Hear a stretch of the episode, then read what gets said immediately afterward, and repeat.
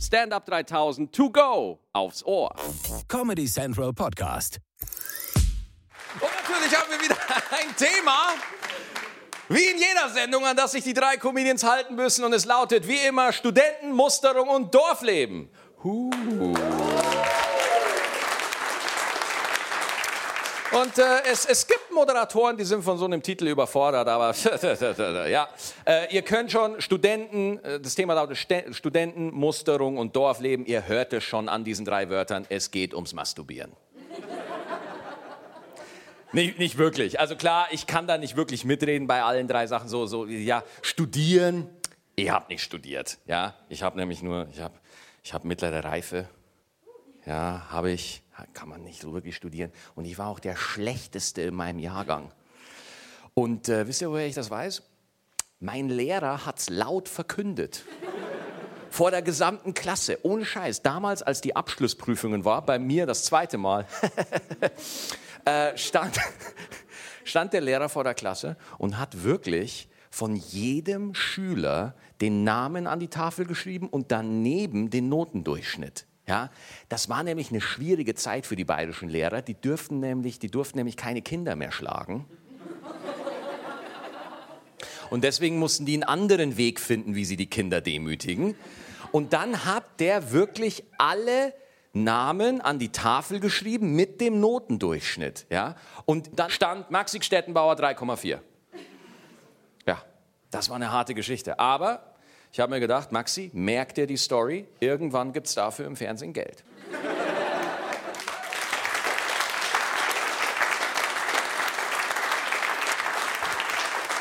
Und zwar wirklich, wirklich äh, gibt es Geld in einer wunderbaren Sendung wie dieser, ja, wo ich fantastische Gäste begrüßen darf. Mein erster Gast, das ist wirklich ein Herzensmensch von mir.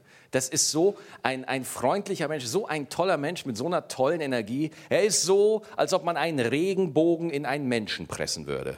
Ich freue mich sehr, dass er da ist. Einen großen Applaus für Marcel Mann.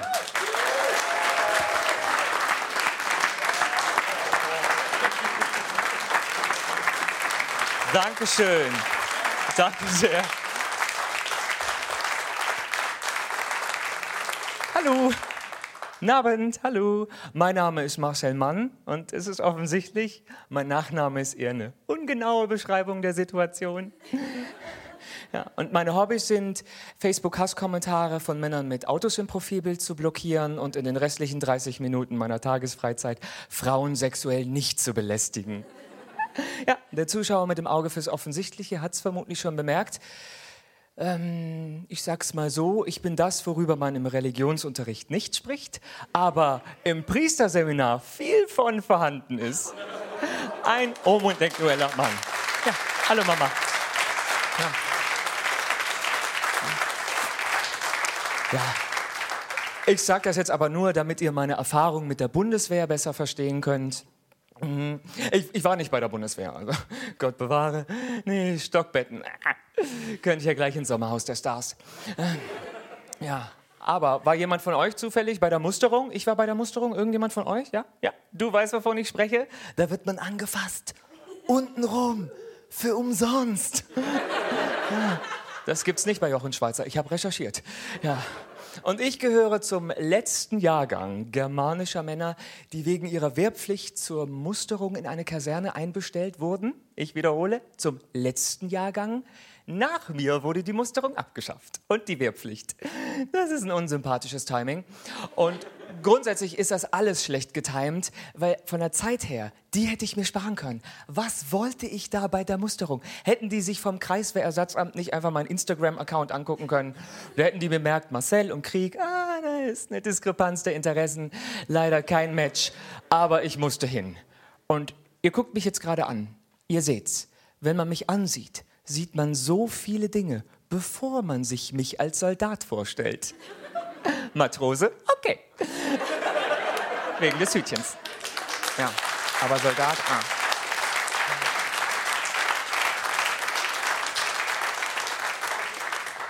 Nee, was für eine Zeitverschwendung. Gegen wen sollte ich kämpfen im Falle des Falles? Gegen Kinder? Nee. Ich habe mir auch im Nachhinein überlegt, Hätten die im Verteidigungsministerium, nachdem ich bei der Bundeswehr gewesen wäre, die Wehrpflicht noch schneller abgeschafft, ging so eine Kettenmail rum mit dem Betreff, das mit Marcel darf uns nie wieder passieren. Ja, ich weiß auch nicht, was wäre meine Aufgabe da gewesen. Ich sehe mich da einfach nicht. So Oberfeldwebel schreit, anlegen! Und ich so, also ich möchte mich eigentlich grundsätzlich mit keinem anlegen. Im Montessori-Kindergarten haben wir gelernt, das können wir schwesterlich ausfilzen. Oh, ja, wirklich. Rechts rum! Nicht, nicht dafür. Ja. ja. Und, und auch diese ganzen Richtungen immer rechts rum und ich so, oh, ich sehe mich politisch gesehen auch eher am linken Spektrum der Menschheit. Nee, was soll ich da? Was wäre meine Aufgabe gewesen? Wirklich, was, was wäre das gewesen? Stulpen fürs Panzerrohrdesign, Tarnkleidung nach Saison und Anlass sortieren? Ich weiß es nicht. Ich weiß es einfach nicht. Aber das mit den Tarnfarben im Gesicht, da hätten sie mich fast gekriegt. Hellkaki, dunkelkaki. Sahara-Beige. Mm, und im Herbst hätte ich auch ein bisschen was Rotes aus, reingebracht und auskoloriert. Aber das war es nicht wert. Wirklich, das war es einfach nicht wert. Deswegen einbezogen zu werden. Aber vom Outfit her habe ich mich bei der Musterung so ähm, hingesetzt und überlegt, was sieht so aus? Dass man denkt, ich bin ein Bürger, der Aus- und Einatmen unterscheiden kann. Und die Klamotten habe ich direkt zur Seite gelegt. Und ich bin da aufgetaucht in diesem Kreiswehrersatzamt, auch ein schönes Wort. Ich sag mal so, vom Outfit her, selbst Harald Glöckler hätte gesagt, also das ist ein bisschen zu überladen. Ja. Ihr kennt vermutlich diese Szene von Kevin allein in New York. Weihnachten. Ein riesiger 30 Meter hoher Weihnachtsbaum neben dem Rockefeller Center. Diesen Baum sieht man vom All aus. Hätte ich mich daneben gestellt, also meine Kugeln hätten mehr geleuchtet. Wirklich, ich sah aus. Und ich wurde wirklich von Raum zu Raum geschickt, so ein bisschen wie beim Parcours von Takeshis Castle. Und als ich endlich vor einem Arzt saß und wir darüber gesprochen haben, ob ich mir vorstellen könnte, gemeinschaftlich mit meinen Kameraden nackt zu duschen, und ich gefragt habe, ähm, ob ich die Kameraden im Zweifel vorher mal sehen könnte, wurde ich ausgemustert. Ja, ist auch ein bisschen. Oh, danke. Ja.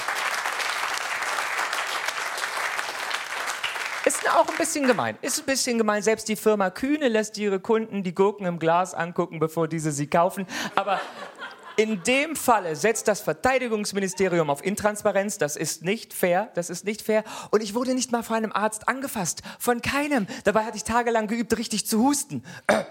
Wirklich. Ja. Und ich hatte eine offizielle Unterhose an, die wollte keiner sehen. Nee. Aber es war kein gänzlich verlorener Tag. An dem Tag habe ich zwei Dinge gelernt. Für mich ist in der Theorie Gruppenduschen eine lustige Tätigkeit. Aber in der Praxis darf ich nicht mitspielen. Ich habe jetzt sogar ein Attest. Und zweitens, eine offizielle Unterhose anzuziehen, das lohnt sich nicht. Selbst wenn sie Sahara Bisch gewesen wäre. Aber naja, bin ich halt der goldene Schuss. Wie auch immer. Ich sage in diesem Sinne, wegtreten. Mein Name ist Marcel Mann. Bis dann. Dankeschön.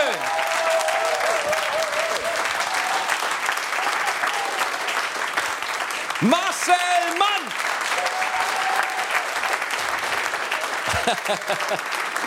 Wunderbar.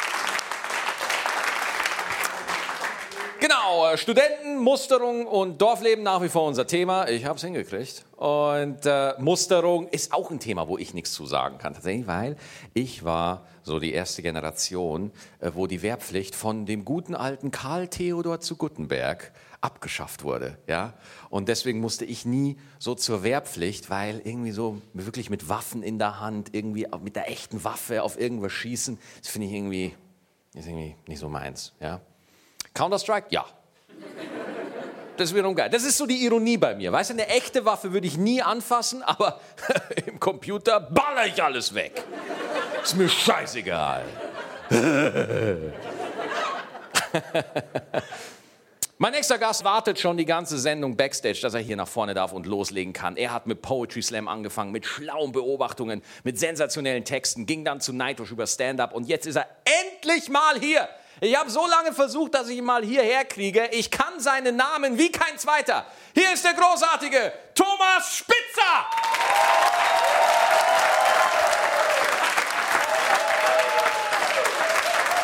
Dankeschön. Vielen Dank. Dankeschön. Vielen Dank.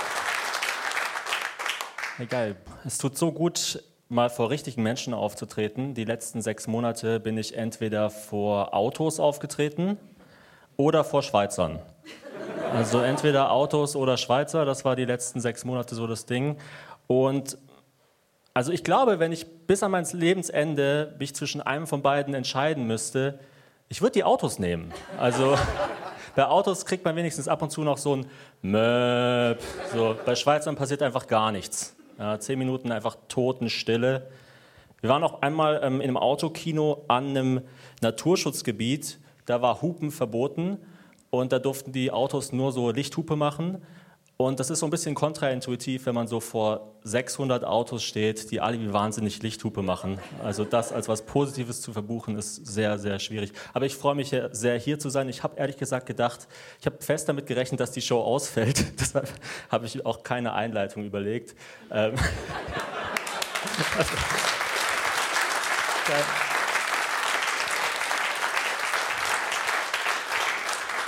Das ist so freaky mit diesem Gegrinse. Ich muss mich da echt noch dran gewöhnen. Sieht aus wie so, ähm, wie so eine Versammlung von Batman-Bösewichten hier.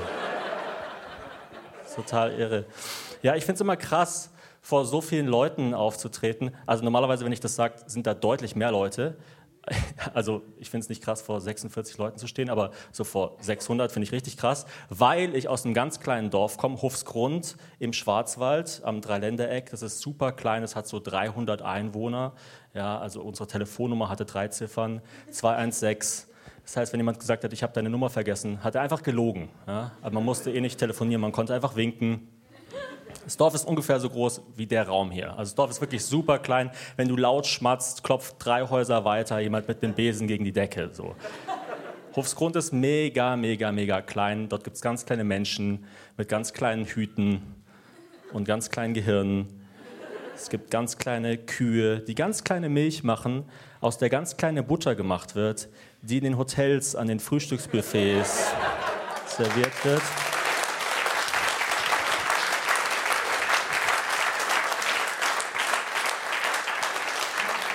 Es gibt zwei Nachnamen Hochsgrund, zwei gängige Nachnamen, Lorenz und Rees. Das heißt, es gibt vier Doppelnamen. Lorenz Lorenz, Lorenz Rees, Rees Lorenz und Rees ist. Ah, Sie sind das Publikum. Okay, ich werde in die Richtung reden ab jetzt. Super.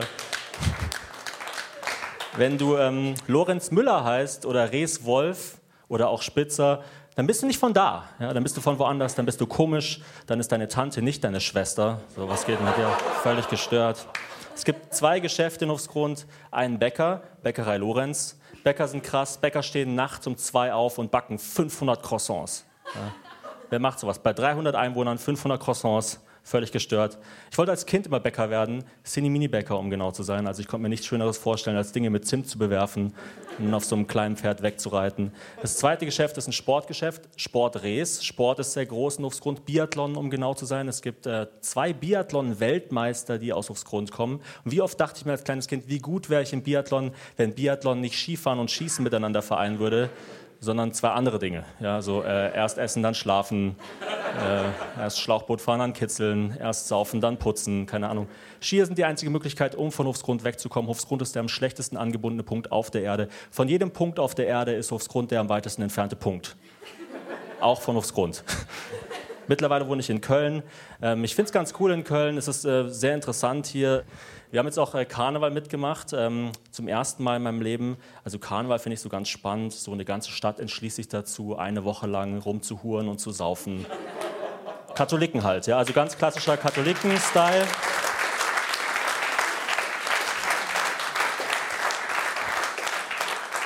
Und dann am letzten Tag gibt es die Nobelverbrennung. Die finde ich so ganz cool als Konzept. So man, die ganze Stadt beschließt dann einfach, dass der Nubbel schuld war an allem. Das finde ich so cool. Also man hurt und säuft so sechs Tage lang rum und dann sagt man so, der Nubbel war schuld, verbrennt den Nubbel. Ich finde äh, Karneval immer ganz cool aus so Autorensicht. Ich äh, schreibe auch viel, auch, ich habe zum Beispiel für die Heute-Show geschrieben und so. Und ähm, Bei, bei Autoren geht es ja einfach immer darum, ein Thema möglichst blumig zu verpacken, ja, bei Schreibarbeiten. Zum, und beim, beim Schlager gibt es so dieses Thema, so ich will mit dir kuscheln bis ans Ende der Zeit, aber Schlager verpacken das dann anders. Sie sagen dann sowas wie, lass uns an einem weißen Schimmel am Strand entlang reiten, während die Kokosnüsse reif werden, weil Silvester ist oder so. Und das finde ich so ganz spannend. Das ist so wie ich packe meinen Koffer nur mit Kitsch. Ja, es ist immer interessant, was sich Leute da einfallen lassen. Es ist so eigentlich wie Battle Rap. So, es gibt ein Thema. Beim Battle Rap sagt man so, ich trage Goldketten und ficke deine Mutter. Und beim Schlager sagt man so, Sie sind deine Mutter, ich ficke sie. So, es ist genau dasselbe, nur andersrum. Und es gibt allerdings eine Stelle bei Helene Fischers Atemlos durch die Nacht. Da singt sie an einer Stelle einfach mal so, tausend Glücksgefühle, und als ich das zum ersten Mal gehört habe, dachte ich mir so, da war irgendwie gar keine Denkleistung dabei. Also alles, was ein Schlagersänger machen muss, ist auf eine Bühne gehen und tausend Glücksgefühle in anderen Worten zu sagen. Wenn ein Schlagersänger auf eine Bühne geht und tausend Glücksgefühle sagt, dann ist es so, wie wenn ich mich hier hinstellen würde und einfach sagen würde, Pointe. So. Okay, funktioniert auch. Oder stell mal vor, ihr schaut einen Horrorfilm und dann kommt so eine Person und sagt so, Grusel, Grusel. Okay, mein Name ist Thomas Spitzer. Vielen Dank, Leute. Dankeschön. Danke.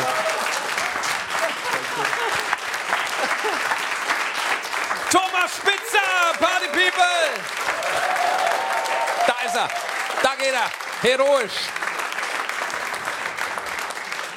Äh, Dorfleben wollte ich noch erzählen, genau. Weil, ich kann ja ein bisschen was zum Dorfleben sagen, weil ich komme aus Niederbayern. Schwarzach, jawohl, 1800 Einwohner, davon sind 200 Menschen. Das ist ganz toll. Und äh, ist von euch auch jemand auf dem Dorf groß geworden? Mal kurz Hand heben. Ja, so ein paar. Auf dem Dorf, man, man weiß, wie es ist. Ne? Auf dem Dorf redet jeder mit jedem über jeden. Da wird gelästert bis zum geht nicht mehr. Ja, da treffen sich dann die, die Frauen beim Einkaufen und sagen, oh, du, Roswitha, hast du gehört, dass der Friedrich seine Frau betrügt? Dann sagt die Roswitha, ja, mit mir. Aber mein nächster Gast, der letzte Gast in dieser Sendung jetzt, der betrügt nicht, der ist nett, der ist freundlich, der geht hier ab. Ja, der ist hier das erste Mal bei uns und äh, freut euch mit mir zusammen. Ich finde es toll, dass er da ist. Einen großen Applaus für Dennis Mattus.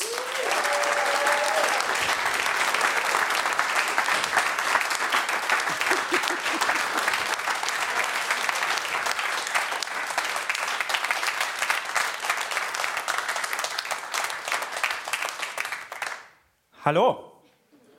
Also wenn dann alle, hallo.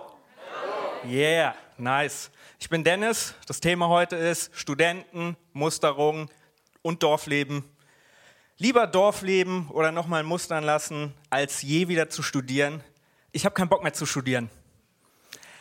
Zu einem Zeitpunkt waren alle meine Freunde Studenten. Das habe ich an meinem Geburtstag festgestellt.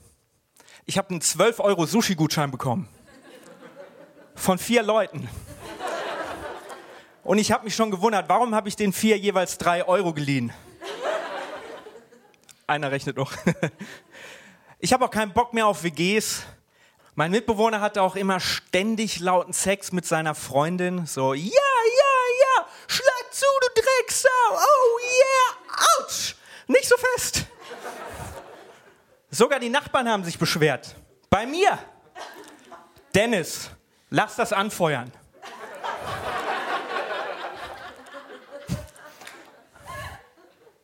Ein Klatscher, nice. Nach meinem abgebrochenen Masterstudium war ich in einer Quarter-Life-Crisis. Kennt ihr die? die? Für die, die es nicht kennen, Quarter-Life-Crisis ist eine Midlife-Crisis mit Mitte 20. Jetzt verstehen Sie langsam. Und in der war ich. Und dann habe ich aber so gedacht, so Alter, krass, nach Midlife und Quarterlife gibt es irgendwann noch frühere Lebenskrisen, so die 16. Life Crisis, unzufrieden im Kindergarten, sitzt dann so ein depressives Vorschulkind so daheim auf der Couch, so in Jogginghose und Unterhemd, voll gekleckert mit Schokolade, trinkt Wodka, oh, ohne Wodka, hat vor sich auf dem Tisch so eine Line mit Ahoi-Brause, Kinderkoks, die er sich so zusammengekratzt hat mit seiner Knacksclub Taschengeldkontokarte, raucht eine Kaugummikippe und schreit dann so die Mutter an. Mama, ich gehe nicht mehr in den Kindergarten. Keine Ahnung, warum der so eine tiefe Stimme hat. Kommt von den Kaugummikippen. Mama, ich kann nicht mehr. Ich habe der Kindergartentante gesagt, sammeln Sie Ihre Kastanien selber.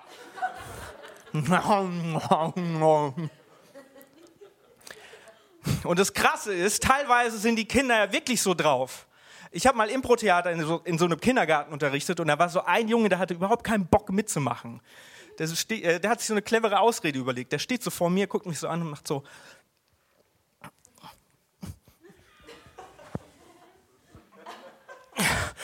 Ups.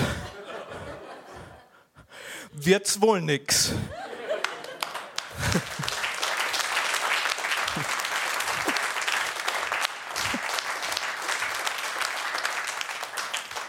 Ciao, bis nie. Ich hatte mein erstes Mal Sex sehr spät mit 28. sie lacht, sie ist heute auch hier. ja. Ja.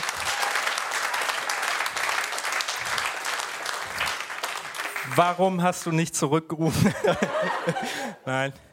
Und ähm, ja, es hat so lang, also bis ich, also es, ja, bis ich mein erstes Mal ha- hat es halt so lange gedauert, aber es war scheißegal. Es, es war eine geile Minute. Aber, aber, aber ein Grund, warum es so lange gedauert hat, war, also dass ich zum ersten Mal Sex hatte, nicht, dass es eine Minute gedauert hat, äh, war, ich war nicht mit meinem Körper zufrieden. Aber mittlerweile mag ich meinen Körper. Ich mag auch mein großes Kinn. So für alle mal, dass es alle sehen hier. Meine Spitznamen sind Martin Luther King, Kim Kardashian, Osama Bin Laden. Ohne Scheiß, mir hat mal nach einer Show ein Zuschauer per Mail eine ganze Liste geschickt. Er hat dann noch so Spitznamen wie Stephen Hawking. Danke.